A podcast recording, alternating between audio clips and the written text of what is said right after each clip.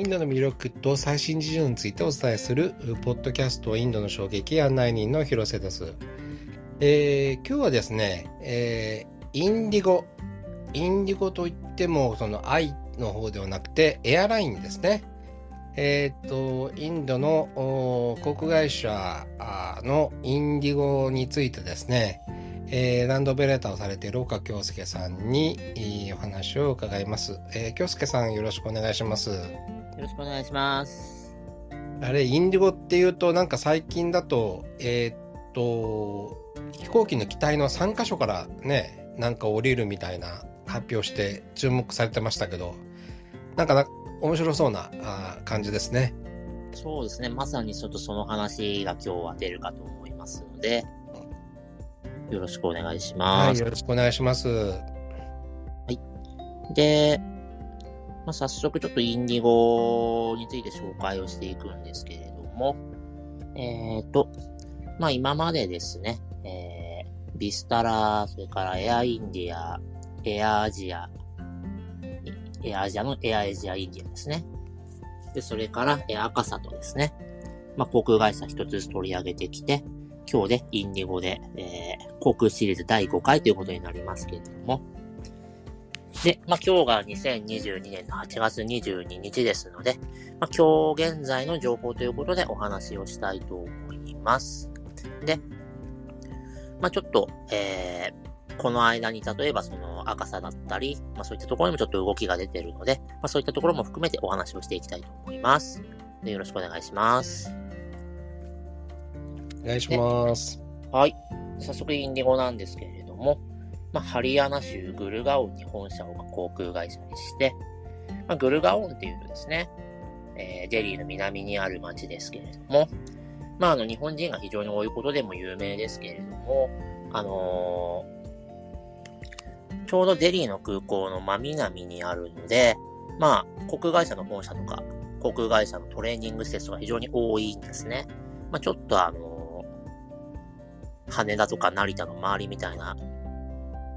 感じもちょっとこのグルガオンにはありますと。なんで、インディゴもやはりそのグルガオンに本社を置いていますと。で、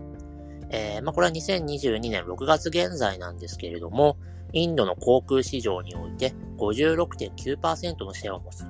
まあ、ほぼ6割ですね。まあ、なんかもっと最新の報道だとついに6割いったみたいな報道も出てきてますし、まあ、まあ、過半数を超えてますので、まあ、間違いなくインド最大のエアラインです。で、まあ、社名はですね、まあ、もちろんインディアプラス GO なんですけれども、でも、あのー、先ほども広瀬さんも愛ではなくてというような話されてますけれども、まあ、当然インドの特産である、まあ、愛をかけたものですね。なんですけれども、実は、インディゴっていう言葉自体が、あれはギリシャとインドがまあ交易をしていて、まあ、その愛自体がまあインドを象徴するものと、そもそもインドから取ってる言葉なんですね。まあなんでまあ、これをかけてみてもなんか結局もともとかかってんじゃないのっていうところではあるんですけれども、とりあえずその名の通りコーポレートカラーというのは藍色ですね。で、えっ、ー、と、国際航空運送協会 IATA とか IATA とか言いますけれども、IATA ですね。で、えー、の方で、えす、べての航空会社には、2レターコードといって、えー、アルファベット2文字のコードが、えー、ありますと。まあ、JAL だったら JL とかですね。えー、エアインディアは AI とかですね。えー、古い航空会社には割とこう、なんですかね、社名に近いレターコードが送られるんですけれども、まあ、ちなみに、えー、アナ全日空は NH なんですね。これは日本ヘリコプターから来てるんですけど、えー、ところが、もう、インディゴみたいにこう2000年代に入って出てたような航空会社は、もう結構ネタ切れなところがあって、この2レターコードが、えー、6E なんですね。数字の6に、えー、アルファベットの E ですね。で、この、まあ私なんか結構その、エクセルでですね、あの、旅の予定表とか作るわけですけれども、そうすると、セールにそのまま 6E って入れちゃうと、まあ勝手に数値化されちゃうんですね。まあ、あの、エクセルあるあるなんですけれども、まあ、そういったことでですね、えー、実は本年2022年が、まあ、創業16年目ということでですね、えー、ライバルの赤サという航空会社から、えー、まあ、ハッピー 6ET ですね、その、6E にかけたですね、あの、ツイートを送られたと。まあ、それに対して、あの、まだまだ俺たちの空終わらないぜ、みたいな、えー、インディゴから赤さへの返信もあったんですけど、まあ、ちょっとこれ、あの、もう、あの、6ET ってあの、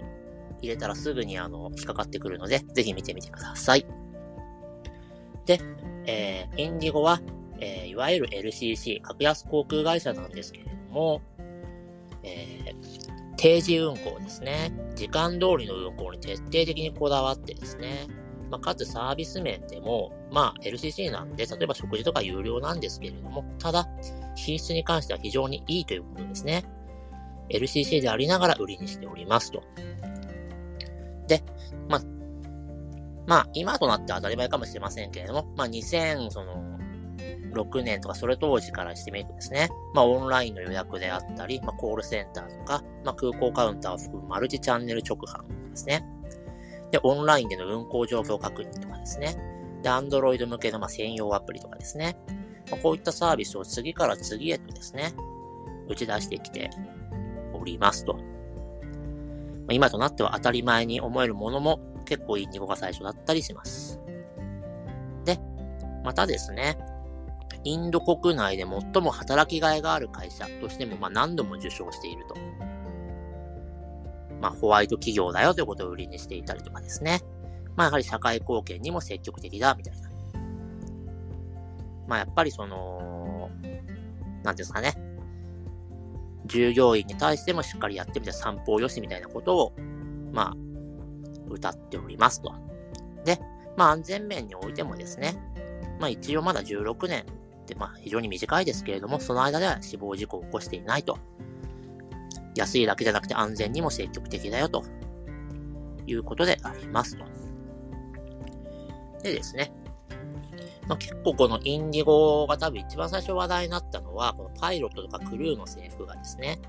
インド人デザイナーのラジェシュ・プラタップ・シーンですかね、が手掛けてまして、まあ、特にこの、まあ、CA さんですね、の制服は、まあ、インドとは思えないくらいですね、結構セクシーな感じですね。まあ、おそらくなんですけれども、やっぱりそのセクシーな CA さんの制服で知られてるですね、マレーシアのエアアジアに影響を受けてるんじゃないかと思います。でですね、まあ、LCC なんで、まあ、機内食であったり、まあ、事前座席指定とか、そういったものは有料ですし、まあ、機内のエンターテイメントもないんですけれども、ただですね、これソニーの、まあ、インドで、まあ、ソニーが、えー、インドで動画アプリとしてソニーリブってのやってるんですけれども、まあ、これと提携しているので、お金払えば有料で動画を楽しむことはできます。で、あと、ま、シート数を増やすために、まあ、要は席をいっぱい詰め込んでるっていうところは LCC なんですけれども、まあ、その生地を薄くしてるので、ちょっとこう足元が広くなってるというような工夫もされてます。まあ、ただちょっと、生地が薄いのでお尻が痛くなるというような、えー、レビューもあったりはしますけれども、まあ、その安いながらも頭を使っているというところは間違いないと思います。でですね、これも2022年6月現在ではありますけれども、インドの航空会社としては最多の279機の飛行機を持ってまして、そのほとんどが、えー、エアバスの320シリーズですね。まあ、あの、だいたい、えー、150隻とかそれぐ前後ぐらいのエアバスのジェット機で、えー、世界中の LCC でよく使われている機材になります。です。その中でもですね、新型の、まあ、A320 ネオというものですね。まあ、これの投入にも非常に積極的でして、というよりこの A320 ネオに関しては世界最大の発注者がインディゴでございます。で、まあ、非常に燃費がいいんですね。最新のものなので。で、これが、まあ、インディゴの、まあ、経営効率の秘訣でもあるとただ、その一方で LCC って結構その同じ機材で固めることによって、その、経営効率を上げているということが多いんですけれども、インディゴは、えー、プロペラ機の ATR600 という、ATR600 の42ってやつですかね。これも保有してます。これちょっと特徴的ですね。さて、で、えー、まあそういった279機の機材を駆使してですね、えー、毎日、えー、1600便を運行しております。もちろんこれはインド最多ですし、まあそもそも1日1000便以上飛ばしている航空会社がインドに他にないです。で、まあインド国内では74都市、まあ一応28の州があると考えると、まあ、一つの州に、えー、純粋に、単純に考えたら、えー、二つ以上の都市に飛んでいると。それから、えー、国際線も、えー、25都市に就航しております。で、まあ、拠点は、まあ、さっきグルガオンが、えー、本社と申し上げましたので、まあ、デリーのインディラ・ガンディ国際空港ですね。ここが、まあ、最大の拠点でして、まあ、準拠点としては、まあ、ムンバイ、チェンナイ、コルカタ、ベンガルール、コーチンと。まあ、高知以外は基本的にインドを代表する大都市ですし、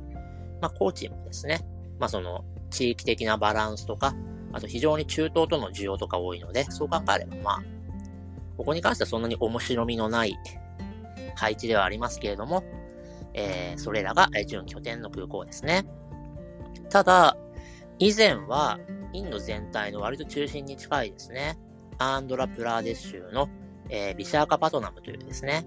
えー、今はシュートではないんですけれども、ちょっとシュートになる予定があるというのは、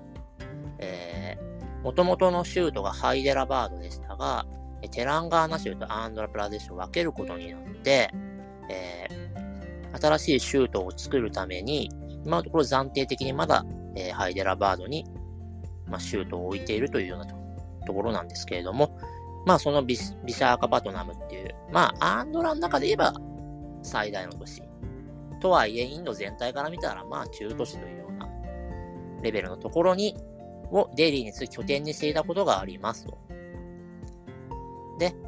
これどうしてそうしてたかっていうと、おそらくまだ機材が少なくてですね、えー、チェン内とかコルカタとかに、こう、そんなに拠点を置けなかった頃に、えー、それらのまあまあ真ん中ぐらいにあるビシャーカパトナムというところを拠点にしていたと思われますが、まあ、機材が今増えてきているので、まあ、チェーン内とかコルカタとか、えー、ムンバイといったところにですね、どんどん分散させた方がいいというところで、えー、ビシャーカパトナムは使わなくなったようです。はい。というところでちょっとここからそのインディゴのあらましについて見ていきたいと思いますが、ちょっと背景から言うと、まだちょっと古いんですけど、1991年ですね。まあ、インドの経済が自由化されて、それまではですね、えー、国際線はエアインディア、国内線はインディアン航空が独占をしていたんですね。で、それが、えー、撤廃されたことで、えー、最初はジェットエアウェイズっていう航空会社が台頭します。この会社は LCC ではなくて、えー、まあ、よく LCC の対義語でフルサービスキャリアって言うんですけれども、まあ、エアインディアもそうですし、まあ、JAL や ANA なんかもそうですけれども、まあ、例えばその機内食が出てきたりとか、そういう、まあ、大体いろんなサービスが出てくると。えー、ところをフルサービスキャリアと言いますと。で、そのジェットエアウェイズが、まあ、まずは90年代から台頭してきて、エアインディアやインディアン航空を苦しめるわけですね。そしてその2005年になってくると、えー、今度は、まず、えー、高級エアラインとして、キングフィッシャー航空というですね、キングフィッシャーっていうあの日本にも結構入ってきているインドのビールがありますけれども、あそこがやってた航空会社ですね。ここがま高級エアラインとして参入してきて、それと同時に、えー、スパイスジェットとか Go Air ですね。今 Go Air Go First っていう名前に変わってますけれども、まあ、このスパイスジェットと Go Air は LCC ですね。で、高級なものと LCC が相次いで2005年に入ってきたと。選択肢が多様化したと。まあ、まさにインドにおける航空ビッグバンというのがこの2005年だったと思いますと。で、インディゴはそこから1年遅れて2006年に入ってきているので、まあ、航空ビッグバンとしては、まあ、後発ですよね。で、もともとが何だったかというと、まあ、航空輸送の管理とか、それから旅行やホテルなどの事業を営むインターグローブという会社がありました。そこの、えー、トップのラフル・バティアさんがですね、えー、もともとその US Airways ってアメリカの航空会社の、まあ、CEO 兼会長を務めたんですね。大富豪でもあるインド系アメリカ人のラケシュ・ガングワルさんを誘ってですね、これなんかバティアさんの家で食事をした時に誘ったらしいんですけれども、えー、まあその、バティアさんのインターグローブ社が51.12%。で、ガングワルが経営するカエルムインベストメント社が47.88%の株式を保有する、まあ、インターグローブアビエーションという会社を設立して、インディゴを就航させることになりましたと。これなんでこれ対等な比率でなくて、えー、バティアさんの会社の方が若干比率が多いのかっていうと、これは、えー、どこの国でもあることですが、航空っていうのはそれなりに安全保障にも関わることなので、外資が過半数を持っちゃいけないからなんですね。なんでだいたい51%程度を自国の資本が持って、外資が49%を持つというような航空会社は非常に多いです。でですね、まあ、2006年の中旬に運航開始する計画で、まあ、2005年6月のパリ航空ショーで、まあ、エアバス320-200、まだ先ほど申し上げました、そのネオシリーズは出ていない頃ですので、まあ、昔の、えー、A320 ですね。それのまあ200というのを、えー、100機正式に発注しましたと。で、えー、2006年の7月28日に初号機を受領して、8月4日に、えー、デリーから、えー、アッサム州のグワーハティ経由でマニプール州のインパール、えー、まあ、日本との戦争があったとこですけれども、そこへの運行を開始したと。まあ、なんかマニアックなとこから開始してはいますけれども、まあ何にしても、えー、まずはそこから開始をいたしましたと。で、えー、まあ、定時運行に徹底的にこだわったということで、まあ、乗客からも評価されまして、LCC としてはですね、えー、スパイスジェットや GO エアにと比較すると後発なんですけれども、まあ、すぐに LCC としてはトップシェアに躍り出ます。で2011年には国際線の運航許可が下りて、まあ、国際線にも進出と。で、2012年というのは、キングフィッシャー航空が、えー、結局、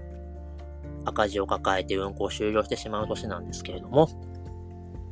この年にですね、えー、ジェットエアウェイズを抜き、すべての航空会社の中でトップシェアに立ちますと。まあ、こうした快進撃の結果として、2015年には、えー、株式の上場もしております。まあ、こういったところで、えー、もう絶対最強なのかなっていうと、例えば2014年には、まあアジア最強の LCC で、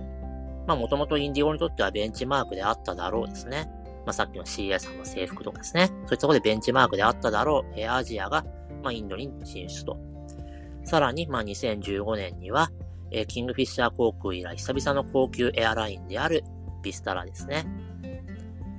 えこれは、えー、ま、シンガポール航空とタタ財閥の、えー、合弁ですけれども、ま、こういった形で、えー、あ、すみません、えっ、と、エアアジアの方も、エアアジアと、え、タタ財閥の、ま、合弁ですので、ま、タタグループが一気にバーって入ってくるわけですけれども、ま、インディゴは全くこれらを寄せ付けずに、ま、シェアを伸ばし続けてですね、2019年には、ジェットエアウェイズが運行停止になりますし、えー、2021年、昨年にはエアインディアが民営化されると。こういったところまでどんどんライバルをなぎ倒していくところになります。で、まあそうやってどんどんライバルをなぎ倒していってるさなかですね、えー、2017年なんですけれども、えー、まあそれまで A320 シリーズで揃えていた、まあ、機材工作を転換して、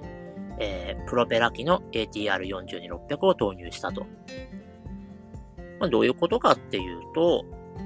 まあ、今までそこそこ多分大きい町同士を結んでいたんですけれども、そのまあ視線としてですね、ローカル輸送にも積極的に参入するようになったということですね。これを言い換えれば、まあ、インドの航空インフラ基盤自体をもう担うと。今までが、なんていうんですかね、その、今までが安いしサービスいいから乗ってみたいな感じだったのが、もうこの頃にはもうシェアも圧倒的ですし、まあ、インドのもう公共交通ですよというような感じになったということを意味しておりますね。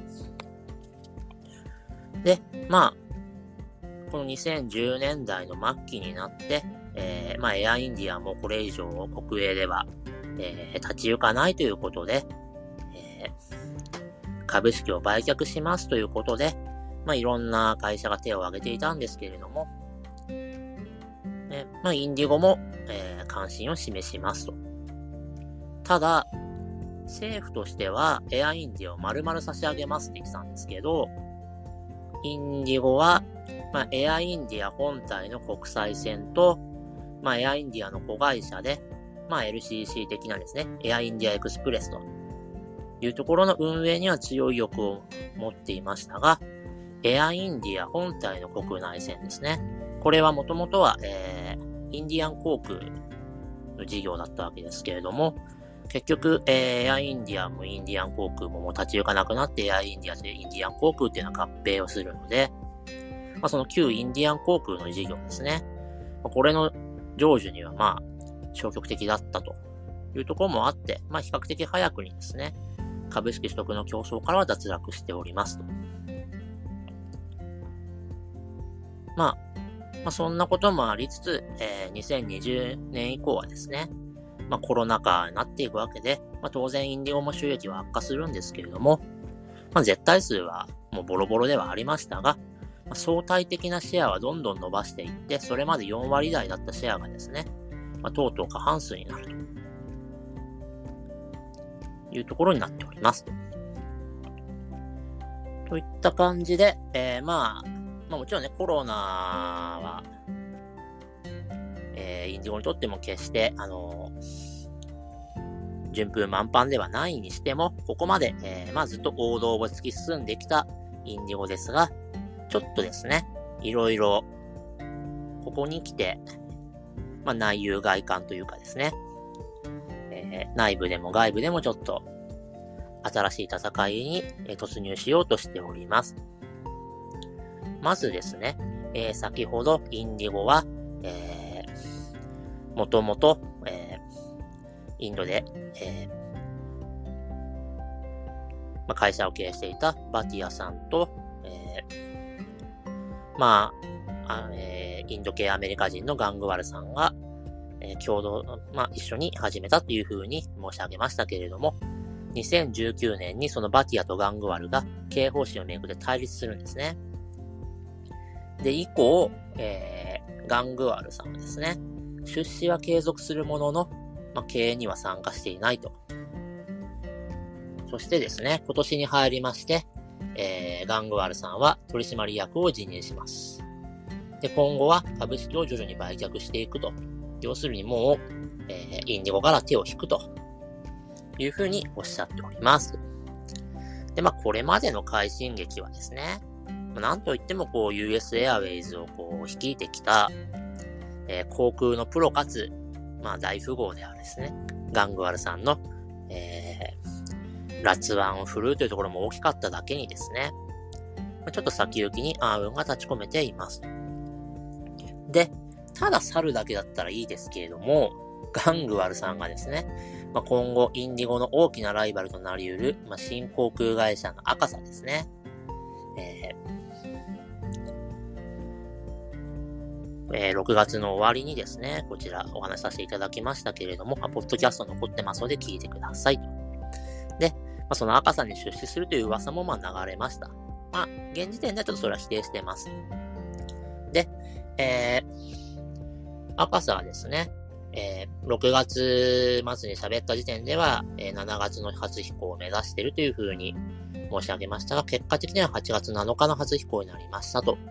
で、それを見届けて、えー、その翌週の8月14日に、え、赤さんのパトロンであり、え、インドのバフェットと呼ばれている、まあ、投資家ですね。ラケス・ジュン・ジュンワラさんが、え、亡くなってしまうと。で、後ろ盾を失った赤さが、今後ガングワルさんにですね、接近する可能性っていうのは結構あるのかなと。で、えー、まあ、その赤さなんですけれども、赤さんもですね、えー、低価格とサービスの両立を掲げてまして、で、インディゴがまあ A320 ネオっていう、えー、新しい機材を使うのに対して、赤さですね、ボーイング 737MAX っていう、やはり、え、燃費のいい新しい機材を使うというところで、まあ、類似するビジネスモデルですね、勝負を仕掛けてくる。まあ、初めての、まあ、本当の意味での、ま、ライバルがここに出てくるわけですね。だその赤さに、もしガングワルがくっついてくると結構強いと。で、赤さでなくても、やはりインドの他の航空会社も、このガングワルさんに接近する可能性もやはりありますしね。あるいはその、ガングワルさんは航空のプロですから、もう一度、インドで新しい航空会社を仕掛けてくるという可能性も、なくはないと。まあ、ちなみにこれは全部噂レベルですので、ガングラさんは現状ではもうやりたくないみたいにおっしゃってます。それからですね、インディゴにとって現在の最大の脅威は何と言ってもやはりタタ財閥ですね。まあ、インディゴが、えー、脱落したですね、エアインディアの獲得、えー、買収競争に関しては、えー、タタ財閥が勝ち得てですね、現在エアインディアとエアアジアとビスタラというですね、その3つの航空会社を持ってまして、それらを合わせたタタグループの、えー、航空市場としてはですね、3つ足せば、えー、2割を超えてますと。まあ、インディゴがほぼ6割ですので、まあ、まだまだ差はあるとは言っても、えー、まあ、チャレンジャーとしての様相を見せているというところですね。で、今、そのグループとしての再編真っ只中でして、えー、そのビスタラがですね、あの、シンガポール航空との合弁ですけれども、えー、エアインディアですね、新しい CEO に、そのシンガポール航空出身の方が決まりまして、まあ、そういったことからおそらくエアインディア本体とビスタラ合併すると。で、エアアジアもですね、えー、マレーシアのエアアジア本体がもうインドからの撤退を決めてまして、えー、エアアジアと、えー、エアインディアの子会社のエアインディアエクスプレスも統合と。そういった形で、えー、フルサービスキャリアと LCC の2本立てになると、えー、予想されています。で、さらにですね、えー、そのビスタラが単体でも今すごい人気を伸ばしてまして、えー、インド航空のシェアでとうとう1割を最近超えて、まあ、インディゴに次ぐ2番目のシェアにビスタラが単体が躍り出たんですね。で、このビスタラのサービスを受け継いだ、えー、新生エアインディアができるのであれば、これも相当脅威です。でですね、す、えー、で、にこの、まあ、タタグループとですね、まあ、との人材獲得競争というのが始まってまして、7月にですね、インディゴのスタッフが大量に病欠になって、まあ、半数のフライトが運休になって、まあ、遅延もいっぱい出るっていう珍事が発生したんですけれども、これ何かっていうと、エアインディアの採用試験日だったんですね。つまりみんな、エアインディアのが多分、お給料が良かったんだと思うんですけど、エアインディアの方、試験をみんな受けに行って、えインディゴが、えー、運休になってしまうっていう。えー、まあ、ちょっと日本では考えにくいような、えー、珍事が発生しておりますと。いうところで、えー、まあ、コロナ禍のダメージからの早期回復という、まあ、課題に加えてですね、え創業者のガングワルさんの離反と、それからタタザイワスや赤サという、まあ、ライバル出現と、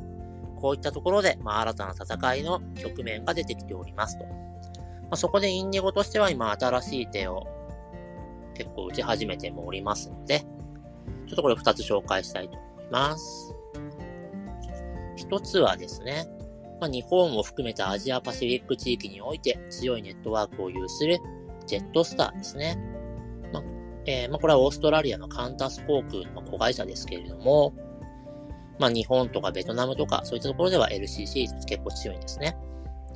で、このジェットスターとバーチャルインターライニング提携。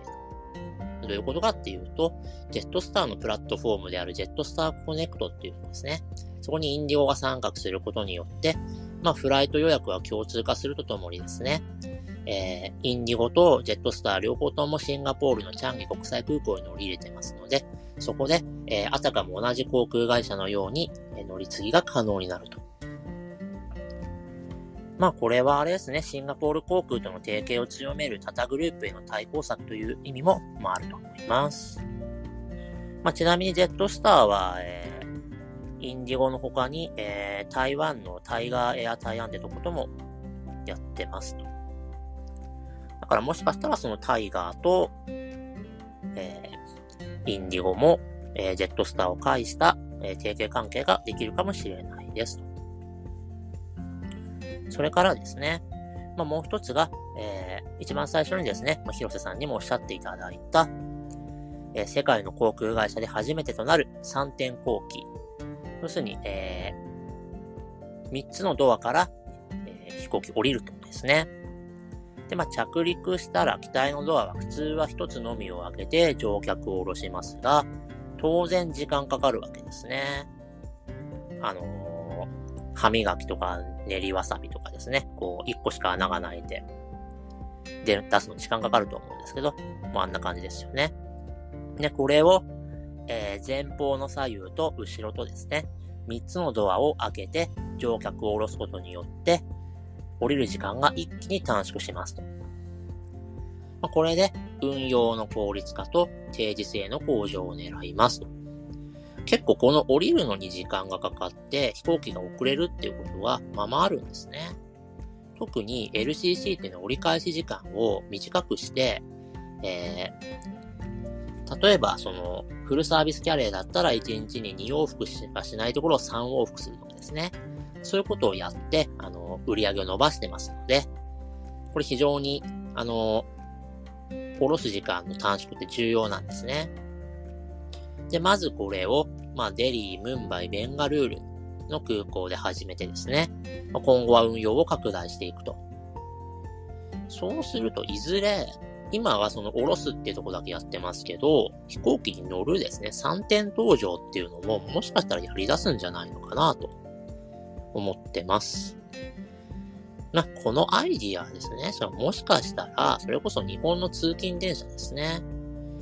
あの、一つの車両にですね、あの、5個も6個もドアつけて、ドバーって下ろすっていうんですね。最近減りましたけど、まあ、一時期それすごいやってましたね。そっから着想を得たんじゃないのかと、も思うわけです。まあ、これちなみになんでこう、その、6つも5つもドアがあるような車両が、えー、最近減ってるのかっていうと、まあ、通勤ラッシュが、やっぱり2010年代に入ってだいぶ落ち着いてきてるっていうこととですね、コロナと関係なくですね。あとあれ、その、ドアを増やすと、そ、そこを支えるために車両が重くなっちゃうんですね。で、これが経営効率からして良くないっていうことで、えー、最近、この、ドアは3つとか4つに戻りつつあります。というとこなんですけど、まあ、そんなところでですね、えー、インディゴはもうシェア6割になろうとしているインドの空の圧倒的な王者ですけれども、まあ普通そういうところっていうのは何て言うんですかね、現状に満足して保守的になろうとする傾向がありますね。